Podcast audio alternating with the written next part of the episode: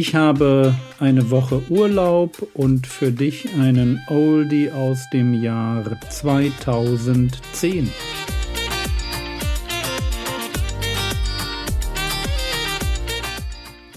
Theologie, die dich im Glauben wachsen lässt, nachfolge praktisch dein geistlicher Impuls für den Tag.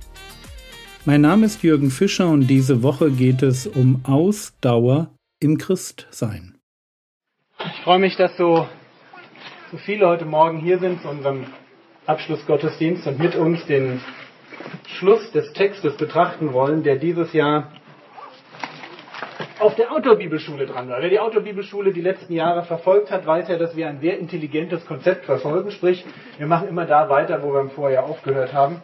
Das spart uns langwierige, langwierige Diskussionen in den Mitarbeiterrunden, worüber soll man eigentlich predigen.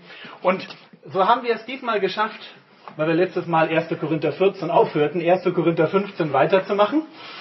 Und dann nach 1. Korinther 16, viele unter uns wissen, dass da der Brief aufhört, sind wir weitergegangen in 2. Korinther Kapitel 1. Und so sind wir gekommen bis 2. Korinther Kapitel 5. Also so fast. Ich komme jetzt zu 2. Korinther Kapitel 5. Und da machen wir Schluss. Wir haben uns angeschaut, gemeinsam, und wir wollen euch jetzt als Gäste da einfach mit reinnehmen. Das wird ein ganz klein bisschen so ein Sprung ins kalte Wasser. Weil wir haben, also wir, da meine ich die OBSler, ja natürlich unglaublich Vorwissen. Okay, wir haben uns jetzt sechs Tage lang in Paulus gebadet. Morgens eine Stunde in der stillen Zeit, dann nochmal zwei Stunden Austausch, dann nochmal abends ein Vortrag. Wir leben in Paulus, wir denken wie Paulus, wir, wir, wir reden schon fast wie Paulus. Und deswegen müssen wir euch jetzt einen kleinen Einstieg geben. Wir haben uns angeschaut das Lebenskonzept dieses Apostels. Wir haben gesehen, wie Paulus sagt, Gott hat mir Erbarmen geschenkt. Und er hat mich in einen Dienst hineingestellt an der herrlichsten Sache dieser Welt. Ich darf Apostel des neuen Bundes sein, des Bundes, der jedem Menschen die Möglichkeit gibt, in Ewigkeit bei Gott zu sein. Ich darf heute schon erleben, wie der Heilige Geist Menschen von innen heraus verändert, wie, wie Menschen ihre persönlichen charakterlichen Grenzen, diesen Punkt, wo man nicht alleine weiterkommt, wie Menschen diesen Punkt überwinden, wie sie neu werden, wie sie heil werden. Und Paulus hat uns mit in sein Innerstes genommen. Wir haben mitgekriegt, Paulus ist nicht der, der emotionale Überflieger, der immer sagt, klar, ich bin so ein geistlicher Zehnkämpfer, wo ist die nächste Aufgabe, wo ist die größere Hürde, da springe ich auch noch drüber. Sondern dass Paulus eigentlich jemand ist, der oft Schwäche erlebt. Und der uns diesen Tipp gegeben hat, nicht so sehr auf unsere Schwäche zu schauen. Uns nicht eine Grenze zu setzen in unserer geistlichen Wirksamkeit, da wo wir merken, da kommen wir nicht weiter, sondern zu begreifen, dass da wo wir schwach sind, dass unsere Schwäche eigentlich eine Chance ist für Gott. Eine Chance dafür ist, dass Gott seine Stärke in uns offenbart. Wisst ihr, solange wir immer nur so stark sind, wie man uns das ja auch natürlicherweise zutraut, solange sieht man Gott nicht. Aber in dem Moment, wo Situationen kommen, die uns auch überfordern, Situationen, die uns eigentlich in die Knie drücken müssten, die uns eigentlich umhauen müssten, in solchen Momenten,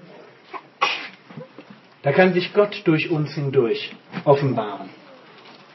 Und Paulus hat uns gesagt, ich möchte reden. Ich möchte reden über diesen Glauben. Und es gab zwei Gründe und damit starte ich anknüpfend an das, was ich gestern Abend gesagt habe. Wir starten mit 2. Korinther, Kapitel 4. Und wer eine Bibel dabei hat, mag bitte mit aufschlagen.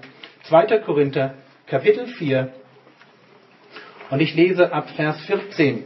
Zwei Gründe, warum Paulus diesen inneren Antrieb verspürt, für Gott zu arbeiten, obwohl er nicht ein leichtes Leben hat.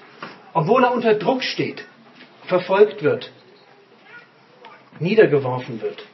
Oder wie er es ausdrückt, alle Zeit das Sterben des Herrn Jesus an seinem Leib umherträgt. Und der erste Grund in Vers 14 hört sich so an, denn wir wissen, dass der, welcher den Herrn Jesus auferweckt hat, auch uns mit Jesus auferwecken wird.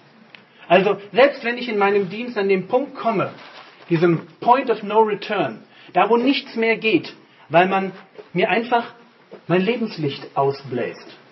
dann ist das für mich nicht das Schlimmste, weil ich weiß, ich werde auferstehen.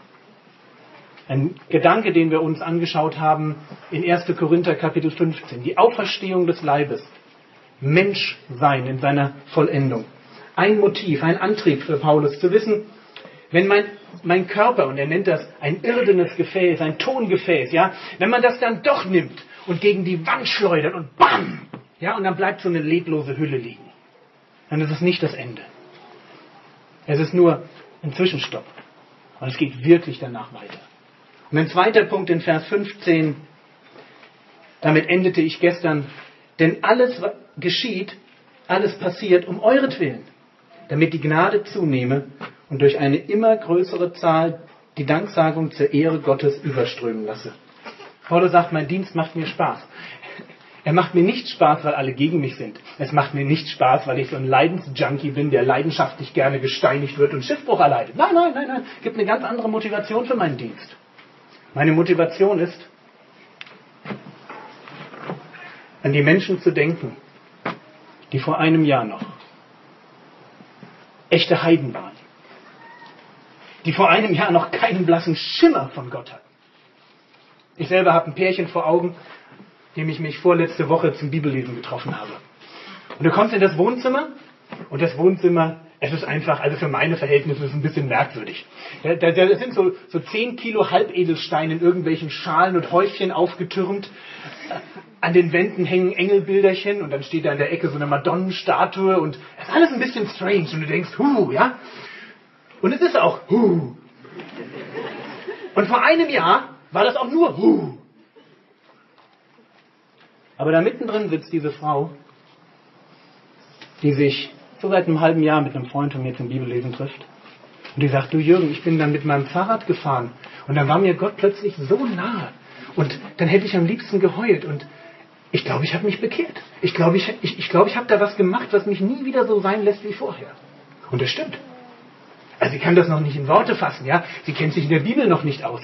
Aber da ist im Herzen etwas passiert. Da hat jemand angefangen, Gott zu erleben. Da hat sich jemand Gott zugewandt. Da ist jemand vor Gott zerbrochen. Da ist neues Leben irgendwo losgetreten worden. Und ich sitze da in diesem Zimmer voller Engelbilderchen, ja, und Halbedelsteine, ja, und sehr merkwürdiger esoterischer Musik, mit der ich nicht so viel anfangen kann, das will ich ehrlich zugeben, und denke mir, Halleluja. Einer mehr, der Gott anbetet, der Gott Ehre bringt, der sein Leben wirklich aus der Finsternis raus in einen Kurs, auf, auf Kurs setzt Richtung Ewigkeit. Und das nächste, wofür ich bete, ist der Mann, der daneben saß und jetzt seine Frau erlebt, wie, wie, wie sie sich da verändert. Und wenn ihr beten wollt, betet für D. -Punkt. Ich werde euch nicht seinen Namen verraten, vielleicht hört er mal die Predigt, also D. -Punkt. Ja, weil D. -Punkt steht kurz davor, sich zu überlegen, ob das, was im Leben seiner Frau passiert ist, nicht für ihn auch relevant sein könnte, ob er nicht auch diese Begegnung mit Gott haben möchte. Und Paulus sagt, das ist für mich Antrieb. Ich sehe diese Ex-Heiden, ja, diese verlorenen Schafe, diese Menschen, die einfach nicht wissen, wo es hingeht. Die Angst vor dem Tod, Angst haben vor dem, was kommt. Wie sie auf die Knie gehen und Gott anbeten und sich wie kleine Kinder freuen darüber, dass es einen Gott gibt, der sie liebt, dass sie Kinder Gottes geworden sind. Und vor diesem Hintergrund verstehen wir vielleicht den Schlachtruf von Paulus. Das war's für heute. Morgen geht es weiter. Den nächsten regulären Podcast gibt es am 21.06.2021. Der Herr segne dich, erfahre seine Gnade und lebe in seinem Frieden. Amen.